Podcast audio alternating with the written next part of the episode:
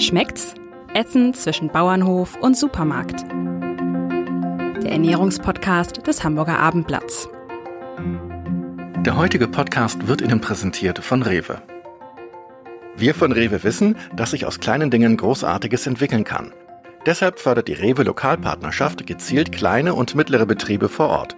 So stärken wir den ländlichen Raum und helfen, das Wissen und die handwerklichen Fähigkeiten zu bewahren. Hochwertige Lebensmittel aus der Region sind die Früchte unserer Arbeit, weil Wertschöpfung vor Ort beginnt. Die Rewe Lokalpartnerschaft für eine nachhaltige Zusammenarbeit mit lokalen Lieferanten und Erzeugern. Weitere Informationen unter regional.rewe.de. Ja, hallo, liebe Hörerinnen und Hörer. Es wird wieder lecker und informativ in unserem Abendblatt-Podcast Schmeckt's, in dem es natürlich um äh, nur eines geht, das Essen. Meine liebe Kollegin Angelika Hilmer und ich sprechen mit netten Gästen über Ernährung, Nahrungs Nahrungsmittel und, und alles, äh, ja, was so auf unsere Teller kommt. Was wir herausfinden wollen, ist, ähm, was diese Nahrungsmittel jeweils so besonders macht, was sie gut macht, äh, was sie auch manchmal nicht so gut macht und äh, auch wie sie hergestellt werden. Und ja, natürlich, worauf wir als, auf Kunden achten sollten, wenn wir sie dann einkaufen. Heute geht es um ein ganz besonders schmackhaftes, äh, aromatisches Thema, nämlich den Käse. Und wir begrüßen im Studio Markus Kober, der aus Itzehoe zu uns gekommen ist. Herzlich willkommen. Ja, danke. Danke ja. für die Einladung. Ich freue mich hier zu sein. Ja, willkommen auch von mir. Markus Kober ist Käseaffineur. Das heißt, er begleitet die Leibe durch ihre Reifezeit mit dem Ziel, höchstmögliche Qualität aus ihnen herauszukitzeln. Vor gut 20 Jahren verkaufte der studierte Pädagoge noch auf Hamburger Wochenmärkten Käsespezialitäten, sehr bald dann im eigenen Ladengeschäft. Mit wachsendem Wissen merkte er, da geht noch mehr. Mit anderen Bio-Käsehändlern gründete er eine Einkaufsgemeinschaft und begann selbst Käse reifen äh, zu lassen und zu pflegen. Heute beliefert und berät unser Studiogast Käsefans, den Einzelhandel und Restaurants und hilft mit seinem Wissen kleineren Hofkäsereien mit Ambitionen. Der Firmensitz ist passenderweise eine alte Meierei und die ist in Beesdorf bei Itzehoe. Mhm. Herr Kober, wie kamen Sie überhaupt auf die Idee, ausgerechnet Käse zu verkaufen? Da ist meine Familie eigentlich dran schuld. Ähm, also meine, meine Großeltern mütterlicherseits äh, hatten äh, aus aus, aus Preußen stammend, dort schon Landwirtschaft, sind dann äh, durch die Wirren des Zweiten Weltkriegs über den Umweg Schleswig-Holstein in den Großraum Stuttgart runter vertrieben worden und haben dort eben auch wieder im Nebenerwerb äh, Landwirtschaft begonnen. Ähm, hier da was gepachtet, überall im Dorf äh, und wieder mit Geflügelzucht begonnen, mit Obstanbau und so bin ich groß geworden.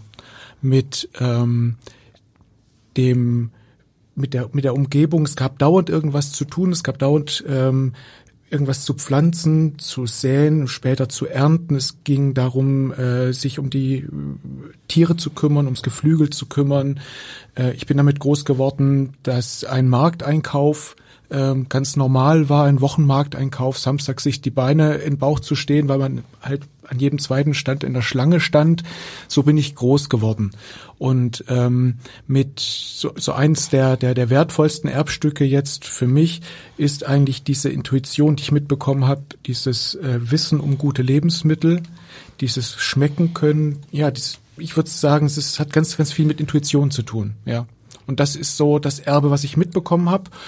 Ähm, Sie haben es schon gesagt, ich habe mal auch was ganz anderes gemacht. Äh, ich habe hier in Hamburg äh, Theologie und Pädagogik studiert, äh, habe auch als Pädagoge eine Zeit lang gearbeitet. Ähm, aber ich glaube, es hat sich bis heute nicht so sehr viel für diesen Berufsstand geändert. Es gibt kaum passable Jobs. Und ähm, da mein Wunsch hier im Norden zu bleiben und hier eine Existenz aufzubauen so groß war, größer als der der Wunsch, in diesem, in diesem Beruf unbedingt zu arbeiten, ähm, war das so der Anfangspunkt der Umorientierung damals 96, 97 was da dann zu, dazu führte, dass ich äh, wieder Vollzeit in der Landwirtschaft gearbeitet habe und aus dieser Arbeit heraus dann äh, in die Selbstständigkeit gegangen bin mit dem ersten Marktstand. Und Aber warum jetzt Käse? Hätte ja auch Gemüse sein können. Ja, es hat, stimmt, ja. ähm, aber es, es es war immer diese, diese Liebe zu, ähm, zu diesem Produkt, Leidenschaft für dieses Produkt. Ähm, es gab bei uns auch, als ich Kind war, immer guten Käse. Damit bin ich groß geworden, auch wenn wir selbst kein, kein Milchvieh hatten. Dazu waren wir dann doch der Hof und die, die, die Flächen zu klein. Aber ähm, ist diese Leidenschaft dafür, die war auch eins dieser Erbstücke. Mhm. Ne? Und deswegen war auch äh, dann die Entscheidung äh, relativ klar. Ich habe noch eine Zeit lang gezögert, gehe ich in den Bereich ähm, Erzeugung als als Produzent, also direkt als Hofkäser oder in diesen Bereich Handel. Ähm, aber wenn Sie kein eigenes Land mitbringen, dann ist es unglaublich schwierig hier bei uns in Deutschland ähm, in, in landwirtschaftlichen Betrieb aufzubauen, weil wenn eins, also Boden ist eins der rarsten Güter bei uns hier in der Bundesrepublik oder nicht nur nicht nur hier. Mhm. Ja. Sie haben ja ein äh, ein ganz anderes Vertriebssystem als äh, so der normale Käseladen, sage ich mal. Äh, können Sie mal ein bisschen schildern, wie das bei Ihnen genau aussieht? Mm, also wir haben in den letzten 10, 15 Jahren ein Modell aufgebaut. Wir nennen es Partizipationsmodell. Wir haben ähm, fast 70 Höfe in der gesamten Bundesrepublik, mit denen wir zusammenarbeiten. Höfe, die ihre eigene Milch verarbeiten, dort, wo die Tiere stehen. Das nennen wir Hofkäserei oder ein Hofproduzent. Das ist die kleinste, handwerklichste Art der Milchverarbeitung. Oder dann noch die Stufe darüber, wenn es auf genossenschaftlicher Ebene passiert. Das heißt, eine Meierei holt Milch ab aus mit ihr vertraglich verbundenen Milchbauern in der engsten Umgebung. Das nennen wir Käsehandwerk. Und hier haben wir um die 70 äh, Produzenten, mit denen wir eng zusammenarbeiten, denen wir ähm, die ihre Produkte abnehmen. Teilweise entwickeln wir mit ihnen zusammen neue Käse von der ersten Idee bis zum fertigen Produkt. Wir sind dann zuständig für die Reifung der Käse und dann auch für den Vertrieb und für die Kommunikation. Das ist das klassische Arbeitsmodell eines Affineurs. Und es ist gleichzeitig ein Partizipationsmodell, weil wir unseren Bauern, unseren Produzenten den Rücken frei halten für das, was unabdingbar auf dem Hof passieren muss, nämlich alle landwirtschaftlichen Belange, äh, alles, was um Tierwohl äh, sich dreht, Tiergesundheit, Fütterung der Tiere, ähm, bis hin zum Melken der Tiere und der Verarbeitung der Milch.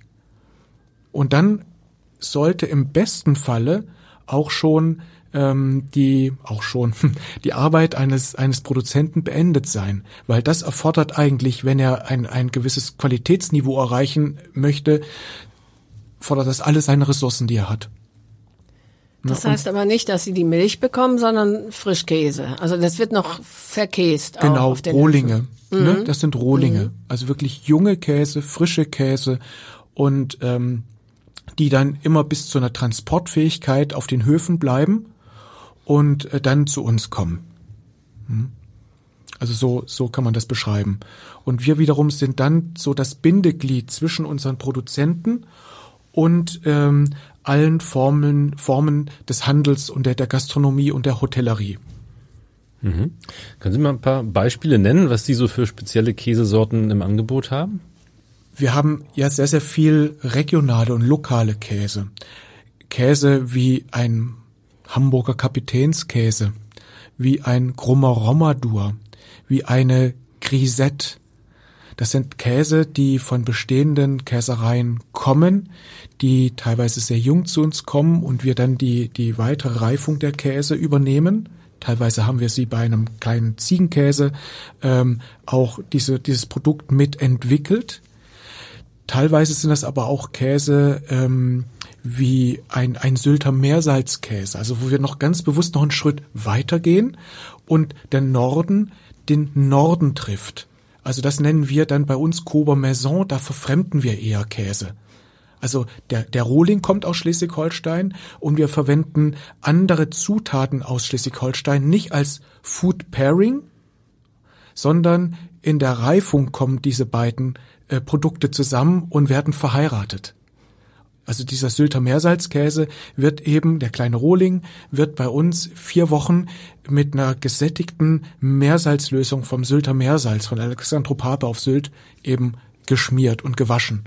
Oder der, der Rosenkäse bei uns, das ist ein, ein, äh, ein Rohling auch aus Schleswig-Holstein, den füllen wir mit ähm, Rosenblättern von Rosenfeines auf Nordstrand.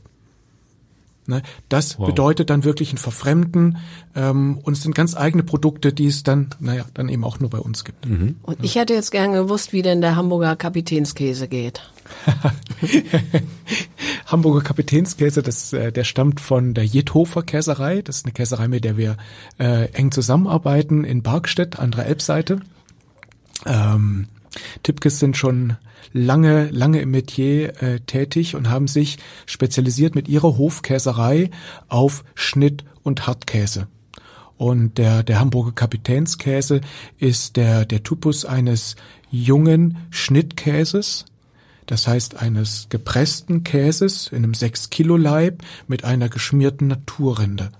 Von der Idee her, ähm, so vom Rezept her, ein Käse, den man ansiedeln könnte, äh, auch so zwischen jungen Bergkäse und Raclette. In dem Bereich funktioniert er auch fantastisch gut.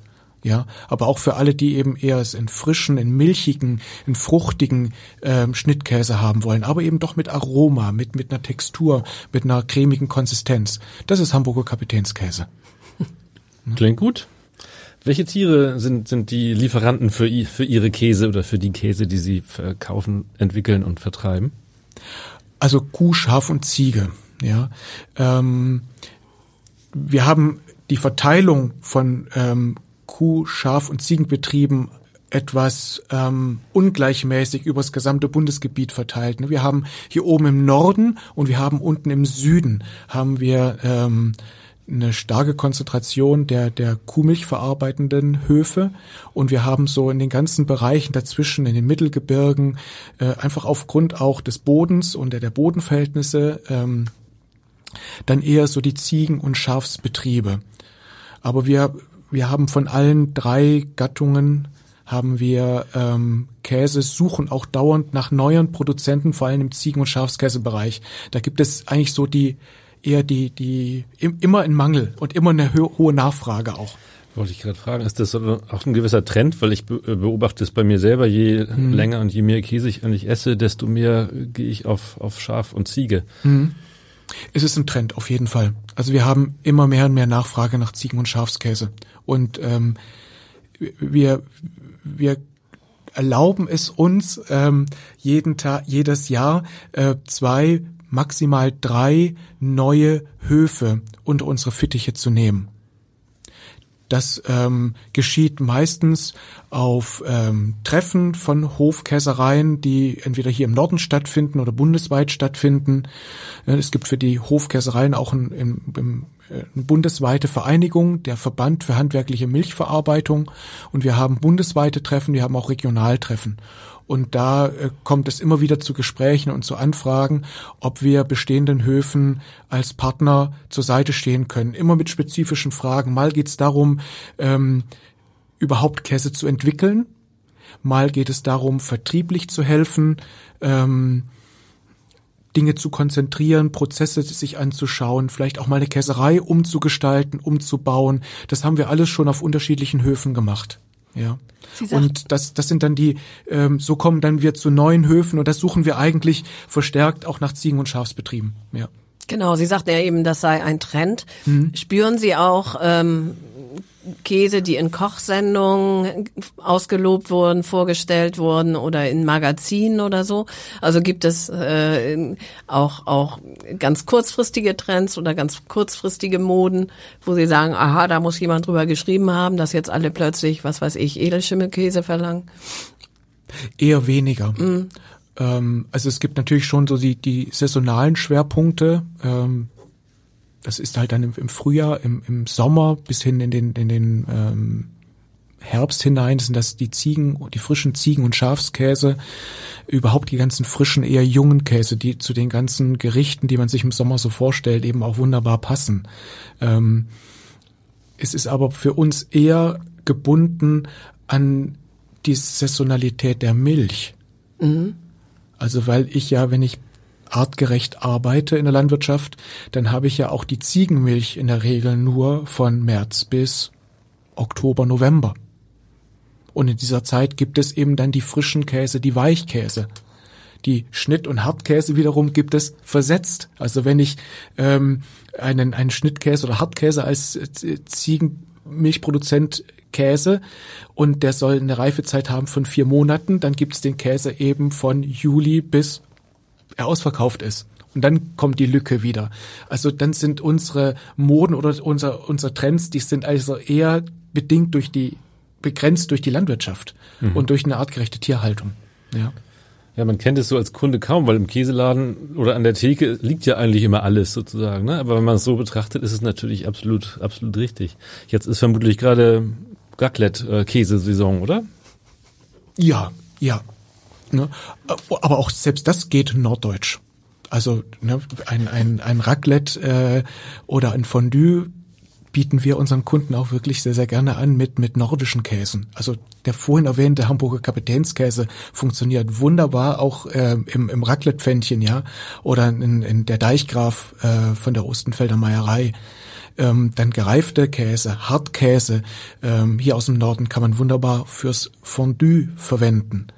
Man muss halt dann einfach nur da schauen, dass ähm, sagen wir so 60 bis 70 Prozent der, der, der Käsemasse, die ich für ein Fondue verwende, eben ein gewisses Reifealter hat. Also von zehn Monaten, zwölf Monaten an aufwärts, weil ich dann eben ähm, sicher sein kann, dass ich keine langen Fädenzieher so als als Fondue habe, weil eben nur diese langgereiften Käse eben ähm, die, die, da die, die Fette und Eiweiße in einer, in einer Form vorliegen, die nicht diese langen Fäden verursacht. Das heißt, ich habe dort eine Fett- und Eiweißreifung schon hinter, hinter mir und kann damit ein wunderbares nordisches äh, Fondue machen. Mhm. Ja. Und beim Raclette, wenn ich, worauf sollte ich da achten, wenn ich jetzt regionalen Käse kaufen möchte? Ähm, auf einen geschmeidigen, cremigen Teig, auf eine Reifezeit ähm, von sechs bis acht Wochen, dass der Käse nicht zu kräftig wird. Und wer es kräftiger mag, eben dann gerne auf äh, einen, einen länger gereiften Käse, der so leicht kristallin ist, weil das auch so, diese, diese Struktur bleibt auch ein bisschen im Raclette, finde ich, noch erhalten. Oder sogar eben äh, cremige Blauschummelkäse. Funktionieren wunderbar. Mhm. Und schon habe ich eine, auch eine, eine Variabilität dann und eine Abwechslung äh, im gemeinsamen Essen. Genau, kann man ja beides machen. Wer Blauschimmel mag, nimmt das. Ja. ja, und legt da eine, was weiß ich, Ananas mhm. drunter mhm. und andere halt nicht so. Haben mhm. Sie einen Lieblingskäse? Nein. nee. Sondern ähm, ich, ich mag persönlich einfach dieses mit der Saison gehen. Und ich koste das aus, wenn im Frühjahr die ersten Ziegenkäse da sind, äh, freue ich mich riesig drauf und äh, fange dann auch in der Küche damit was äh, an, was zu, zu machen und äh, mit, mit den ersten Wildkräutersalaten der, der Saison und einem frischen Baguette. Es ist einfach herrlich, ja. Und jetzt freue ich mich aber auch auf, ähm, und meine Jungs, meine Familie auch, auf äh, all das, was ähm, im Winter einfach Saison hat. Eben das, was wir gerade gesprochen haben. Mhm. Auf äh, Raclette, auf Fondue, auf äh, gebackene, auf, auf einfach warme Käseküche, ja, die einfach jetzt zur Jahreszeit passt. Mhm. Molkereien, allgemein Milchverarbeitung unterliegt ja wirklich strikten Hygieneauflagen. Ist das ähm, bei der Käsereifung oder vielmehr bei der Vermarktung äh, ähnlich oder haben Sie da nicht so starke Auflagen? Doch, haben wir. Also wir sind als, als Betrieb auch EU-zertifiziert und ähm, sind ähm, gerade auch dabei, in der Umsetzung, in Überprüfung, wie wir das umsetzen könnten in einen IFS-Standard, International Food Standard. Ähm, das ist so die, die höchste Stufe der, der Zertifizierung. Ähm, also da unterliegen wir genau denselben Kontrollen wie eine Großmolkerei oder wie eine Hofkäserei, ja. Ähm, So, das, das ist, das ist so das eine. Die Frage ist, ob unsere Produkte für diese Zertifizierung gemacht sind eigentlich. Also die, die werden ja hauptsächlich vom Handel nachgefragt, also ein, ein IFS-Zertifikat. Ähm, aber die Frage ist, ob das in der Regel immer kompatibel ist mit dem, was wir hier eigentlich an, an handwerklichem Produkt haben. Was spricht denn dagegen? Ähm, also erst einmal, wenn ich beim Bauer anfange, Und das ist ja, habe ich ja vorhin auch schon so versucht deutlich zu machen. Wir sind ja als Betrieb, wir sind ja ohne unsere Produzenten sind wir ja nichts. Wenn wir all unser Know-how zusammennehmen, aber wir hätten unsere Produzenten nicht, dann hätten wir ja kein Produkt. Ich hätte heute auch nichts mitbringen können. ja? ähm, so, und wenn ich jetzt als Landwirt, als, als Hofkäserei meine eigene Milch verarbeite, dann habe ich automatisch ganz, ganz hohe Ansprüche an meine eigene Landwirtschaft, an das, wie ich mit meinen Tieren umgehe, wie ich sie füttere, wie ich sie halte, weil all das hat unabdingbar, unmittelbar etwas zu tun mit der Milchqualität, die ich dann im Kessel habe. Ich habe auf den Höfen immer dieselben Menschen, die Tag ein, Tag aus ihre Arbeit mit ganz viel Leidenschaft und Passion machen, die ein Auge haben auf die Tiere, die mitbekommen, wenn äh, ein Tier krank ist, dann wird das nicht mitgemolken oder die, die Milch wird dann eben nicht zum Käsen verwendet. Ich habe also ein, ein ganz, ganz feine, das sind alles menschliche Kontrollmechanismen, ja, zusätzlich zu den ganzen äh, in, in den in den äh, zu den ganzen Laboruntersuchungen. Mhm. Aber ich habe ähm, ganz feine menschliche Kontrollen in diesen kleinen Strukturen drin, die schon eine sehr sehr hohe Milchqualität bringen. Die brauche ich auch, um Rohmilch in den meisten Fällen in der hofeigenen Käserei zu verarbeiten. Wenn ich hier keine Sorgfalt walten lasse, dann habe ich im Nachgang Riesenprobleme, weil mhm. meine Käse nichts werden. Und die aller, aller, allermeisten Hofkäsereien haben überhaupt gar nicht das finanzielle Budget, um sich solche Ausrutscher irgendwie leisten zu können. Das heißt, ich habe da als, als Hofkäserei schon ganz hohe Ansprüche an mich und an meine eigene Arbeit. Dann kommt dazu die, äh, kommen dazu die ganzen Laborkontrollen, die ich automatisch habe als milchverarbeitender Betrieb. Ne, dann, dann, bist du automatisch in einem äh, Regelkontrollverfahren drin, das sind wir auch, äh, ein, mit einem zertifizierten Labor, wo es dann darum geht, einfach die, die Qualität der Arbeit ähm, durchgängig zu kontrollieren. Das heißt, und das ist bei uns genau auch so. Auch bei uns werden mhm. ähm, wir, wir, wir reichen regelmäßig Käseproben ein. Bei uns äh, werden Abklatsch, sogenannte Abklatschproben genommen von den von den äh, Edelstahlflächen.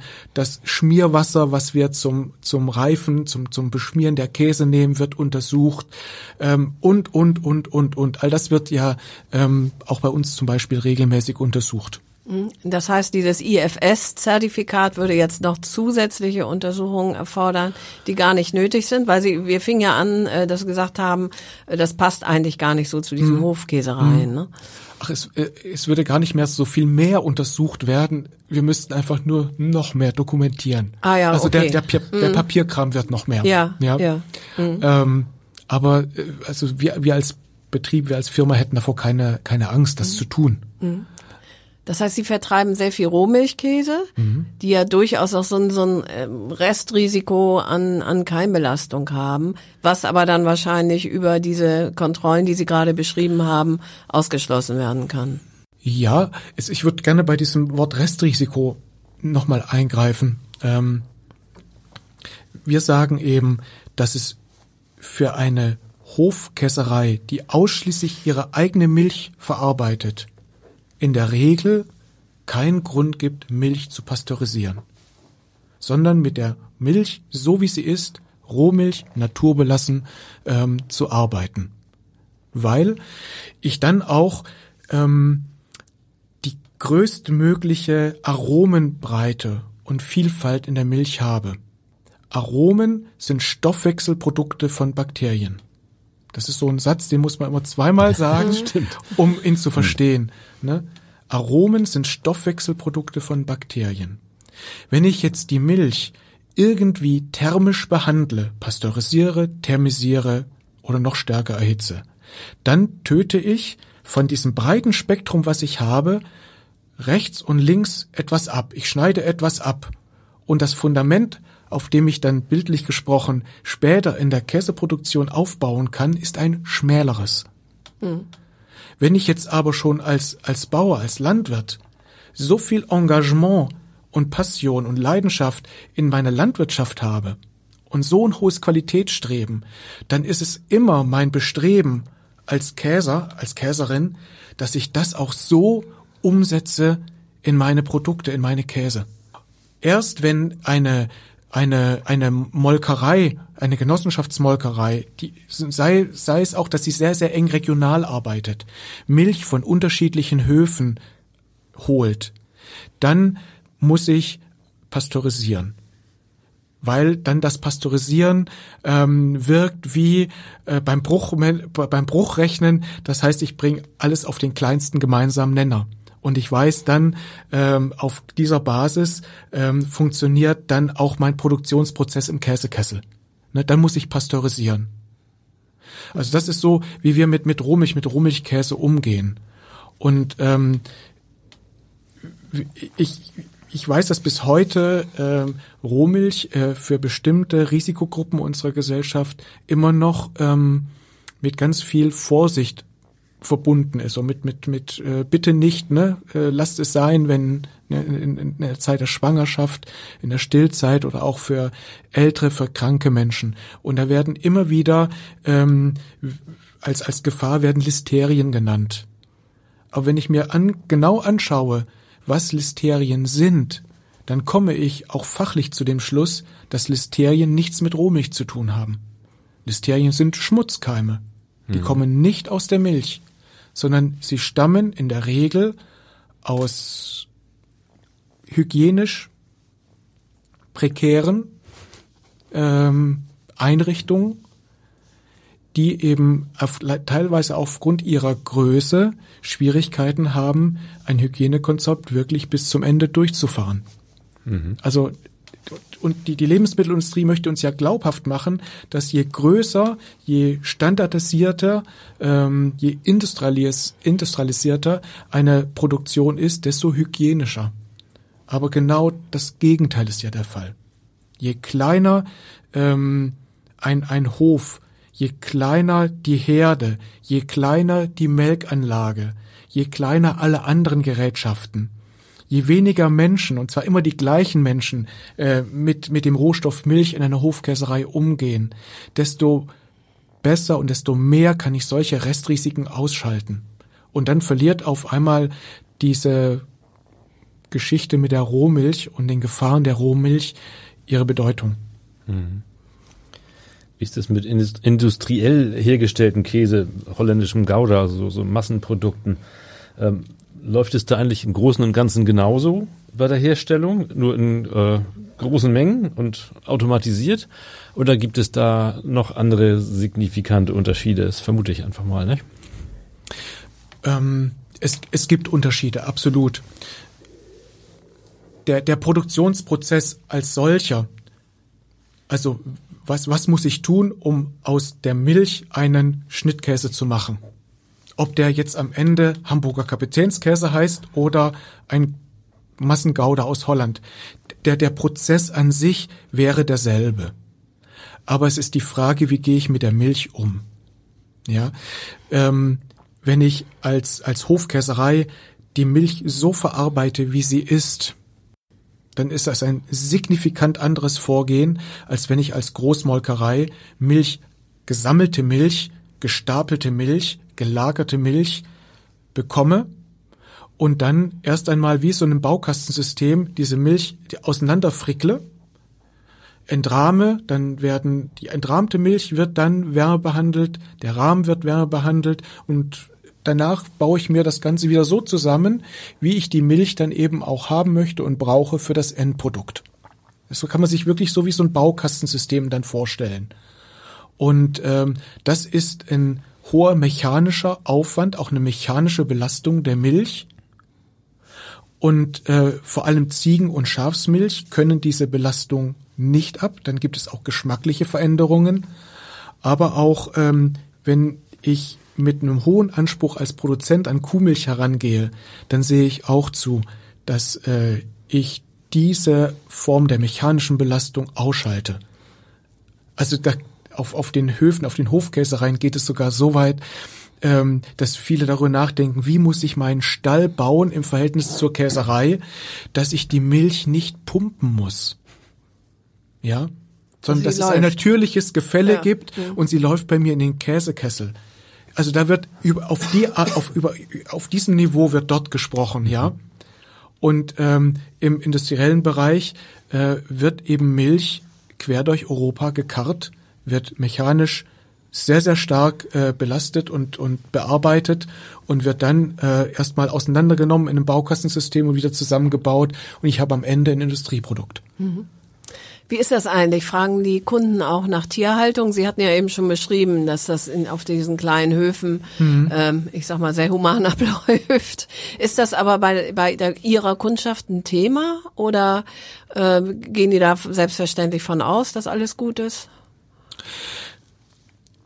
Ich würde eher zweiteres von ausgehen, weil mhm. wir gerade die Kundschaft im Bereich Hotellerie, Gastronomie und auch im Handel, die kaufen ja bei uns ein, weil wir so arbeiten, wie wir arbeiten. Mhm. Und weil sie dieses Modell, dieses Partizipationsmodell, was ich vorhin äh, äh ein bisschen erklärt habe, weil sie das ja auch für sich adaptiert haben und in anderen Bereichen auch umsetzen. Also wenn wir zum Beispiel ein, ein, ein Deli ähm, als, als Kunden haben, das einen eigenen Handel hat, verbunden mit der Gastronomie und dort eben nicht nur Käse anbietet, sondern auch andere Produkte im, zum Verkauf im Einzelhandel und damit auch in, im äh, Gastronomieteil arbeitet, dann sind das Kunden, die in der Regel bei den anderen Milchprodukten, bei der Wurst oder beim Fleisch, bei den Gemüsen, bei all dem genauso darauf achten, wo kaufe ich eigentlich meine Produkte ein. Und das ist ja letztendlich ein Trend, der ja sowohl auf Gastronomie auf Handelsebene bis hin zum Endkunden ähm, ganz, ganz stark die, die letzten Jahre zugenommen hat. Also dass, dass, dass wir als Menschen wissen wollen, wo, wo kommt eigentlich das her mhm. und wie wird es produziert, was mhm. wir einkaufen und tagtäglich zu uns nehmen. Ja, stimmt. Das äh, bestätigen uns viele Gäste, dass einfach das, das Sprechen über das, was man da kauft, bei den Fachleuten äh, viel, viel mehr geworden ist. Ne? Äh, ja, Sie beliefern ja nicht nur Privatleute, die Gastronomie auch, haben Sie gerade schon gesagt. Ähm, merken Sie denn Auswirkungen der, der Pandemie derzeit eigentlich? Ja, ja. Also ähm, es, das Jahr ist für uns eins der, der, der schwierigsten oder das ist das Schwierigste in, in der ganzen Geschichte. Ähm, weil, wenn ich das so mal zurückblicke jetzt erstmal auf, auf äh, das Frühjahr, auf diesen ersten Lockdown, der kam genau zu dem Zeitpunkt, wo wir in die Ziegen- und Schafsmilchsaison gestartet sind. Und ähm, nur weil es einen Lockdown gibt, hören die Ziegen und Schafe ja nicht auf, Milch zu geben. Mhm. Die Milch ist ja trotzdem da. Und für uns war das dann ähm, der Zeitpunkt, wo wir ganz, ganz schnell schauen mussten mit unseren Höfen, mit den Produzenten, wie gehen wir vor? Welche Käserei hat zum Beispiel das Equipment, Hartkäse zu machen, Schnittkäse zu machen. Ganz, also ganz stark in dem Bewusstsein, damit, dass wir dann das Vermarktungsproblem einfach nur nach hinten schieben. Nämlich jetzt in, in den Herbst und den Winter hinein. Und auch flexibler ist, weil es ja die Reifezeiten durchaus ja. auch variieren können ja. dann. Ne? Aber ich kann erst einmal die Milch verarbeiten. Ja. Ja. Mhm. Bei anderen äh, ähm, Käsereien, wo das auf, einfach aufgrund ihrer Ausstattung nicht möglich war, haben wir ihnen die Käse abgenommen und sind dann in kürzester Zeit unglaublich kreativ geworden, haben neue ähm, äh, Angebote für Handelskunden gemacht, ähm, für Hofläden, für Wochenmarktgeschäfte, die bei uns einkaufen, die da auch wunderbar reagiert haben und das dann auch abgenommen haben. Oder äh, was wir auch gemacht haben im Frühjahr, wir haben die Itzebox ins Leben gerufen, einen regionalen Liefer Service rund um Itzehoe für den gesamten Kreis Steinburg. Und damit ist es uns gel gelungen, dann bis äh, dann die Lockerungen Ende Mai wieder kamen, ähm, dieses ganze, gerade auch Frisch- und Weichkäse-Sortiment zu drehen. Aber es war halt ähm, letztendlich, es war eine unglaubliche Anstrengung und äh, hat ja eigentlich nichts mit unserem Kerngeschäft zu tun. Und das war, das war so das, das erste, was wir ähm, so an Erfahrung durch diese Pandemie bedingt gemacht haben. Das andere, ähm, eine andere Erfahrung ist die das der Handel, und damit meine ich jetzt den filialisierten Lebensmitteleinzelhandel, sprich die Edeka, die Rewe, die Famila, äh, egal welches Logo dann über einem Supermarkt klebt, dass ähm, in diesem Bereich diese, diese Lokalität und diese Regionalität und die Bereitschaft dann auch schnell Dinge umzusetzen, bedingt durch so eine Ausnahmesituation, die war dort deutlich weniger vorhanden oder schwieriger umzusetzen. Aber es ist, es ist ja so, also wir, haben ganz, ganz deutliche Auswirkungen gehabt, weil eben die, die Tiere geben weiter die Milch, die Milch muss weiter verarbeitet werden ähm, und wir, wir müssen dann kreativ sein und schauen, wie gibt es da neue Wege, neue Absatzmöglichkeiten und ähm, ja, das ist so eins doch der herausforderndsten Jahre jetzt, muss ja. ich schon sagen. Kann man Käse eigentlich einfrieren? Ungern.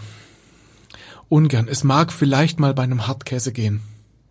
Haben sie aber nicht gemacht. Nein. Also, weil die Vorstellung ist ja, dass sie zu, erst zu viel Milch und danach mhm. zu viel Käse haben. Mhm. Gerade jetzt ist die Gastronomie schon wieder zu. Ne? Mhm. Ähm, aber als, als Käseaffineur, der ja immer die Top-Qualität sucht, äh, dem würde das Herz bluten wahrscheinlich, das dann einzufrieren, oder? Es, es würde auch nicht funktionieren. Würde nicht funktionieren. Weil sich dann auch nach dem Auftauen ähm, einfach die Konsistenz so nachhaltig verändert hat. Auch ein, ähm, ein zum Beispiel junge Schnittkäse zu vakuumieren und dann erstmal zur Seite zu legen und dann äh, drei, vier Monate später sie wieder rauszuholen und dann den Reifeprozess weiter zu gehen. Auch das ist immer, ähm, das kann man mal machen. Wir, wir haben es nicht gemacht, ne? sondern ähm, in der Regel haben wir auch unseren Käsen, äh, unseren, äh, unseren, Käse, unseren äh, Kunden dann eben auch bei einigen Produkten gesagt, ähm, im Augenblick sind manche Käse einfach älter. Sie sind reifer, sie sind top gepflegt, sie sind top gereift, aber sie sind momentan älter, als ihr es gewohnt seid. Wie ist die Situation jetzt beim Lockdown Light? Also es ist einfach so, dass uns eine Planbarkeit fehlt. Ja. Ne? Also wenn wir, wenn wir Weichkäse produzieren, wenn wir ähm, Frischkäse produzieren, kurzgereifte Käse produzieren, uns fehlt eine Planbarkeit, gerade im gesamten Bereich der Gastronomie. Wir sind jetzt ähm, Mitte November. Wir werden eigentlich jetzt in der, in der Hochzeit schon äh, des, des Verkaufs auch in Richtung Hotellerie und Gastronomie vor Weihnachten aber es weiß keiner, ähm, was die nächsten Wochen passiert, ob es irgendeine Möglichkeit der Öffnung gibt, äh, ob das vertretbar ist und ob ähm, dann auch die die die Gäste das dieses Angebot wieder wahrnehmen, wie einfach die ganze Situation sich weiter gestaltet. Mhm. Und das macht es uns einfach für unsere Planbarkeit unglaublich schwer und mühsam. Also auch was sollen wir unseren Produzenten sagen? So wie wie wie, wie können wir einfach die ganzen Prozesse steuern? Also es ist wirklich ein, ein, äh, ein Schauen von Woche zu Woche. Ähm, wir haben mittlerweile zweimal die Woche äh, so, so ein Show fix, wo es einfach um Produktionsplanung geht. Nur um Produktionsplanung. Hm. Um einfach zu schauen, dass wir das Sortiment, ähm, was ja doch auch ein breites ist, das sind insgesamt 140, 150 Käsesorten, die wir bei uns ständig da haben, um das zu drehen, ja. Welche Rolle spielt jetzt der Online-Verkauf? Wahrscheinlich ist es sehr gut für Sie jetzt, dass Sie eben den ja offensichtlich sehr professionell betreiben. Zumindest sieht die Website danach aus. Mhm. Doch ist es und ähm, auch gerade auch in Verbindung mit ähm, einigen Anbietern äh, hier in Hamburg, ähm, Online-Shops hier in Hamburg, Lieferservices hier in Hamburg, ähm, die alle wie wir äh, in der Regionalwert AG auch Mitglied sind. Das ist ein für uns sehr, sehr wertvolles Netzwerk, wo Sie auch fast überall unsere Käse auch äh, mit, mit drin finden, in den Lieferservices oder in den Online-Foren. ja. ja. Nun ist handwerklich hergestellter Käse, über den wir ja in erster mhm. Linie sprechen, äh, natürlich schon teurer als äh, der Käse, den man im Supermarktregal findet. Ist es eigentlich schwierig mit der Vermarktung generell, auch unabhängig von Corona? Oder ähm, haben Sie da quasi eine Nische gefunden, äh, in der es gut funktioniert? In, in vielen Fällen haben wir die Nische gefunden. Ähm, es sind im Handel sind es eben die, die Spezialisten, die Käsegeschäfte, die Delis, die Hofläden, die Direktvermarkter, die ähm, sehr, sehr gut mit unseren Produkten umgehen können.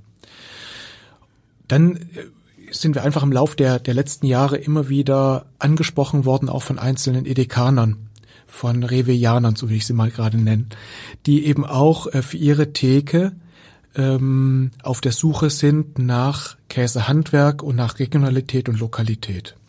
In diesem Bereich gibt es auch bis heute einige ähm, Betreiber, die frei sind in ihrer Entscheidung, wo sie einkaufen. Hier können wir auch direkt arbeiten. Aber in der Regel ist es so, dass ich als Produzent, als Verarbeiter, als Affineur nicht direkt an einzelne Edekaner oder Rewe-Märkte liefern kann, sondern ich muss mich listen lassen. Bei einer, jetzt wenn ich mal auf Edeka das Ganze beschränke, bei einer der Regionalgenossenschaften. Diese Listung ist möglich. In der Regel funktioniert diese Listung aber auch nicht zwischen mir und der Edeka, sondern sie funktioniert über einen der Grossisten, über einen der Großhändler, die dann wiederum mit ihren Lägern die ganzen Edeka-Märkte beliefern. Jetzt war es im, ähm, oder vielleicht das vorweggeschickt und diese diese Handelslandschaft rund um ähm, diesen filialisierten Lebensmitteleinzelhandel, die beschreiben wir ähm, bildhaft mit einem großen Käsesee. Bundesweit. Und in diesem Käsesee schwimmen sehr, sehr viele Industrieprodukte. Und um diesen Käsesee drumherum sitzen die ganzen Grossisten, halten alle ihre Angel rein und ziehen ihre Produkte für ihre Sortimente aus diesem See heraus. Wir haben nebenan mit unseren handwerklichen, mit unseren regionalen und lokalen Käse, Käsen einen sehr, sehr feinen kleinen Teich gebildet. Und wir haben uns die ganzen Jahre über gefragt, buddeln wir jetzt einen Verbindungskanal von unserem kleinen Teich zu diesem großen See. Wir haben auch eine ganze Zeit lang mit äh, verschiedenen Grossisten zusammengearbeitet. Wir tun das auch heute noch. Aber wir mussten leider merken, dass die Grossisten getrieben sind von der Marktmacht der Produkte, die in dem großen See schwimmen. Weil diese Prozess, die, diese Produzenten, ähm,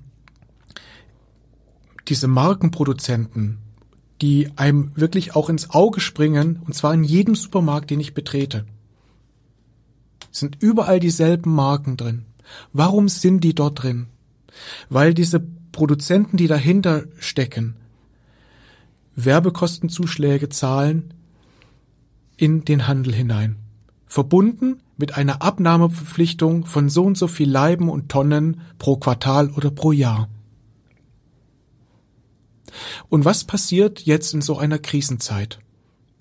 Die ganzen Grossisten, die jetzt um diesen Käsesee drum sitzen, die sind alle davon getrieben, oh Mann, ich muss auch dieses Jahr sehen, dass ich irgendwie diese Mengen, zu denen ich ja vertraglich Ja gesagt habe für 2020, in den Markt reindrücke. Also tut uns leid, liebe Kobos oder ne, im Augenblick ihr müsst Verständnis haben, aber wir können uns nicht um euch kümmern, um, um die Produkte. Mhm. Die müssen uns gerade egal sein. Was dazu geführt hat, dass ähm, in, in diesem Bereich äh, des Vertriebs über, über, den, über den Großhandel, über die Grossisten, in diese Wege hinein, ähm, wir Riesenprobleme hatten im Frühjahr. Bis, bis jetzt. Mhm. Und ähm, was uns in diesem Jahr zu der Entscheidung geführt hat, die war latent schon Anfang des Jahres da, dass wir gesagt haben, wir werden nie, wir werden nie einen Kanal buddeln zwischen diesem, unserem Käseteich und diesem großen See. Sondern wir sind jetzt dieses Jahr schon dazu übergegangen, dass wir diesen Vertrieb in den Handel selbst machen. Wir können es, wir trauen es uns zu, wir haben ein tolles Team, wir haben tolle Mitarbeiter, die auch viel Erfahrung in dem Bereich mitbringen und wir machen es selbst, weil dieses Handwerk, diese Lokalität und diese Regionalität braucht auch vertrieblich andere Strukturen, anderes Know-how und ähm, das ist das, was wir machen, was wir jetzt auch ganz, ganz stark vorantreiben für unsere Produzenten und für unsere Bauern und für all das, was wir an Käsehandwerk und Regionalität und Lokalität eben spielen. Wie viele Mitarbeiter haben Sie eigentlich? Wir sind jetzt bald 15 Leute. 15, ja, jetzt ja. 13, 14, jetzt, ja, Ja. so, das ja, insgesamt mit allem drum und dran. Also es ist immer noch ein, ein sehr überschaubarer Betrieb. Ich wollte nochmal einen anderen Aspekt ansprechen, das Thema Gesundheit. Äh, viele Käse gelten ja als histaminreich. Äh, das, das kann bei empfindlichen Menschen schon durchaus äh, Reaktionen hervorrufen. Dann gibt es ja das scheinbar irgendwie wachsende Problem der Laktoseintoleranz. Aber ich glaube, da, äh, wenn man da auf ältere Käse zurückgreift, ist das gar kein Thema, oder?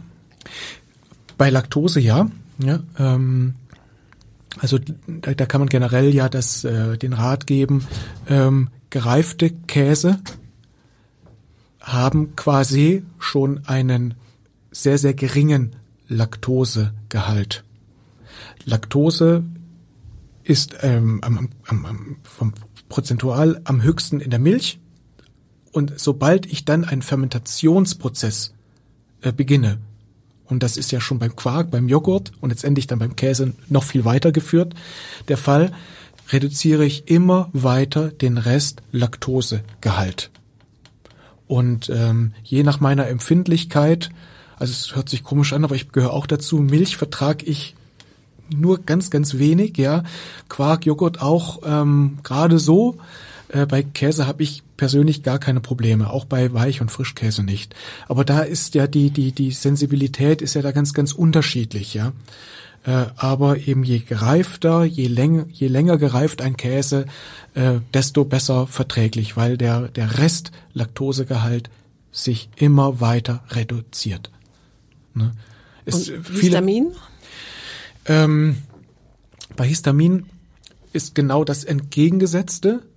Ähm, es sind die jungen, die frischen Käse, die ungereiften Käse, also Frischkäse, Mozzarella, die ganzen Pasta Filata, Burrata äh, oder ganz, ganz junge Weichkäse, Schnittkäse, die haben die geringsten Histaminwerte. Äh, der der äh, Wert steigt eher an mit längerer Reifedauer.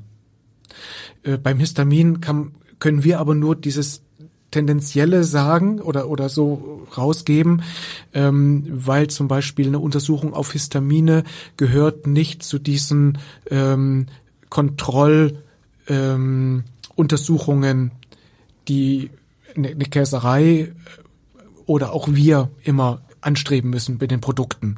Das heißt, es ist nicht automatisch immer beim Untersuchungsergebnis mit dabei. Ja. Dass sie die Gehalte nicht mitgeteilt bekommen, sozusagen. Es wird sondern nicht darauf einfach untersucht, Wissen. Mhm, so, Genau. Mhm. sondern da geht es eigentlich eher um andere Parameter. Ja, ja. Wie bewahrt man eigentlich welchen Käse jetzt am besten auf? Also da wir ja solche Tipps geben müssen in der Regel für Menschen, die im großstädtischen Umfeld wohnen und leben und damit nicht die Möglichkeit haben, einen optimal temperierten Keller oder eine Speisekammer ihr eigen zu nennen, ist es das einzig, äh, das, das das Beste ist, das einzig Wahre ist wirklich der Kühlschrank. Ähm, wenn der Kühlschrank Temperaturzonen hat, die etwas wärmer sind, dann fühlt sich der Käse dort am wohlsten. Das wäre bei sechs bis acht Grad. Kälter muss eigentlich kein Käse liegen. Weil je kälter Käse liegt, desto mehr wird ihm Feuchtigkeit entzogen. Das ist immer dasselbe, Kälte entzieht Feuchtigkeit. Und ähm, am, am besten aufgehoben ist der Käse dann in einer Art von Tongefäß. Das wäre wirklich so die, die, die optimalste Vorstellung. Es gab über viele Jahre lang von der Firma Wächtersbach äh, so ein, ein Tontopf, ein Käsetopf. Ähm, den gibt es heute nicht mehr. Und es, es wird auch adäquat, es wird heute nichts irgendwie produziert. Das war ein Steinguttopf, der wie so ein Römertopf funktionierte. Man konnte den Deckel wässern. Das Steingut hat sich ähm, vollgesogen und hat so eine leichte, ständige Feuchtigkeit abgegeben. Und ich konnte den Käse, ohne ihn darin irgendwie noch in Papier eingepackt zu haben, drin lagern. Das wäre das Optimum. Wenn ich zu Hause einen riesigen Kühlschrank habe und da passt sowas wie ein Römertopf rein, super. wenn nicht, dann äh, empfehlen wir, ähm, die Käse im Käsepapier zu lassen, das Ganze in eine nicht ganz geschlossene Box zu packen, so dass immer noch ein bisschen Luft rankommt und äh, es so in der wärmsten Zone des Kühlschranks zu lagern. Mhm. Und ähm, sollten sich dann zum Beispiel Schimmel bilden auf den Schnittflächen, dann kann ich die auch zu Hause einfach dünn abschneiden, weil es sind alles Schimmel, die mir als gesunden Menschen nicht schaden werden. Egal welche Farbe sie haben. Also es gibt ja den weißen Schimmel, mhm. den man halt beim Camembert ja auch will mhm. und bei anderen Käse auch. Mhm. Ähm, der ist, äh, also den habe ich zumindest auf meinen Käse am häufigsten, wenn ich sie mhm. zu lange lagere. Ja. Einfach eine Scheibe abschneiden, wegwerfen und dann weiter essen. Ja, mhm. weil ähm, was hier wichtig ist, oder das, das einzig wirklich wichtige Unterscheidungsmerkmal ist, auf welchem Eiweiß wächst Schimmel. Mhm. Ist das Eiweiß tierischen Ursprungs, wie beim Käse, durchziehen die Poren nicht das komplette Produkt, in der Regel, und ähm, es ist für uns als gesunde Menschen nicht gefährlich wächst der Eiweiß jetzt auf, äh, wächst der Schimmel jetzt auf pflanzlichem Eiweiß, also auf ähm, Gemüsen, auf Brot, dann haben wir andere Schimmelarten, die auch uns gesunden Menschen gefährlich werden können. Also die, die, die Kardinalfrage ist, auf welchem Eiweiß wächst Schimmel. Und dann kann ich bei Käse sicher sein, ich kann bei Schnitt, bei Hartkäsen einfach eine dünne Scheibe abschneiden und äh, dann weiter essen. Und wie ist es mit blauem Schimmel? Also da gibt's natürlich den leckeren blauen Schimmel im mhm. Roquefort oder im, im Gorgonzola oder in, auch in, in anderen Blauschimmelprodukten. Aber es gibt ja auch durchaus mal äh, auf einem Hartkäse einen blauen Schimmel. Aber dann, also entweder hat er dann das schon mitgebracht aus der Theke, weil vielleicht in der, in der Bedientheke nicht, nicht äh, ganz sauber gearbeitet worden ist oder ja, vielleicht will ich gar nicht so weit gehen, nicht sauber gearbeitet worden ist, sondern viele Käsetheken haben eine Umluftkühlung. Und ähm, hier habe ich einen ständigen Luftstrom und dort kann es schon auch mal sein, dass es eine, eine, eine Kontamination gibt von einer Käsegruppe auf eine andere. Dann, dann bringe ich so etwas mit oder auch ähm, je nachdem, wenn ich beim Abschneiden äh, mit meinem Finger auf eine Schnittfläche des Käses dappe, dann habe ich auch ein paar Tage später den Fingerabdruck in bunt schillernden Farben auf der Käseoberfläche. ja, da kann auch mal was Blaues dabei sein. Aber es ist, äh, wenn man es genau untersuchen würde, ist es eine andere, ist es eine andere Herkunft als ähm, bei einem Blauschimmelkäse. Also dann, aber den Käse dann auch nur ähm, beschneiden. Beschneiden. Ja, ja, reicht. Das reicht, ja. Weil insgesamt in Käse Schimmel nicht so hineinwächst, wie man das eben kennt von er Obst auf, und also Gemüse er bleibt, meinetwegen. Er bleibt auf der Oberfläche und es ja. geht hauptsächlich um die Gefährlichkeit der Sporen, ja. Mhm. Und da, wir können dann immer nur für gesunde Menschen sprechen, jetzt nicht für Risikogruppen. Ähm, das würde ich da immer außen vor lassen. Mhm wir haben bei uns zu Hause einen riesigen Durchsatz an äh, so Parmesan-artigen mhm. äh, Käse. Sie haben vorhin schon regionale oder lokale Alternativen zu Raclette und äh, Fondue genannt. Gibt es da eigentlich auch was Gutes? Ja, gibt es, gibt es. Ähm, also zum zum wirklich als Hartkäse wunderbar auch zum Reiben sind ähm, zwei langgereifte Käse, zum Beispiel von Backensholz, ne, eine der bekanntesten Hofkäsereien und größten Hofkäsereien hier im Norden. Äh, das ist der Michel oder der, der gereifte Deichkäse. Das kann auch der Jittkamper sein, vom der Jitthofer Käserei. Das kann der Grummer Berg sein. Auch ein sehr, sehr äh, kristalliner, ausgereifter Hartkäse von Hof Grummersort in Niedersachsen. Ähm, das kann der Sterntaler sein von Sönke Biss in Dersau. Das sind alles mal so Beispiele für Hartkäse, die in dem Bereich wunderbar funktionieren. Gut, und um diese Käse, die Sie gerade genannt mhm. haben, zu finden, kann man zum Beispiel auf Ihre Website gehen und dann kann man Rind, Schaf oder Ziege anklicken und da werden die vorgestellt. Ist das so? Ja, da finden Sie dann ein Sortiment, was wir für, für Endkunden, für Privatkunden dann eben zusammengestellt haben. Und ähm, weitere Sortimente dann eben zum Beispiel hier in Hamburg in der, in der Hobenkök Ja, die haben ständig ein großes äh, regionales Sortiment von uns in der Theke und dann eben ähm, ja viel Gastronomie hier in, in, in der Stadt, Hotellerie, die bei uns einkaufen und die eben von Anfang an eigentlich ist, ist dieser Bereich Hotellerie, Gastronomie der Kundenbereich, der am stärksten auch diese Regionalität spielt. Und Also es gibt, glaube ich, auch ein paar Käseläden in, Hm. in Hamburg, in der Sternschanze gibt's glaube ich, einen, in der Weidenallee, Hm. die zumindest nach dem, was ich gehört habe, auch eben viel regionale Hm. Käse anbieten. Da würde man sowas wohl auch finden. Mhm. Mit und ohne Koba. Auch am liebsten natürlich immer mit Na, Koba. Ja, Mensch, das äh, war eine, eine genussvolle Stunde. Das äh, kriegt man richtig Appetit, oder? würde ich sagen. In ja. diesem Sinne sage ich vielen Dank. Das war ein sehr spannender Besuch. Wir haben wieder viel gelernt und äh, ja, vielen, vielen Dank, Herr Kober. Ja, ich gebe das Danke einfach nur zurück. Vielen, vielen Dank für die Einladung. Schön.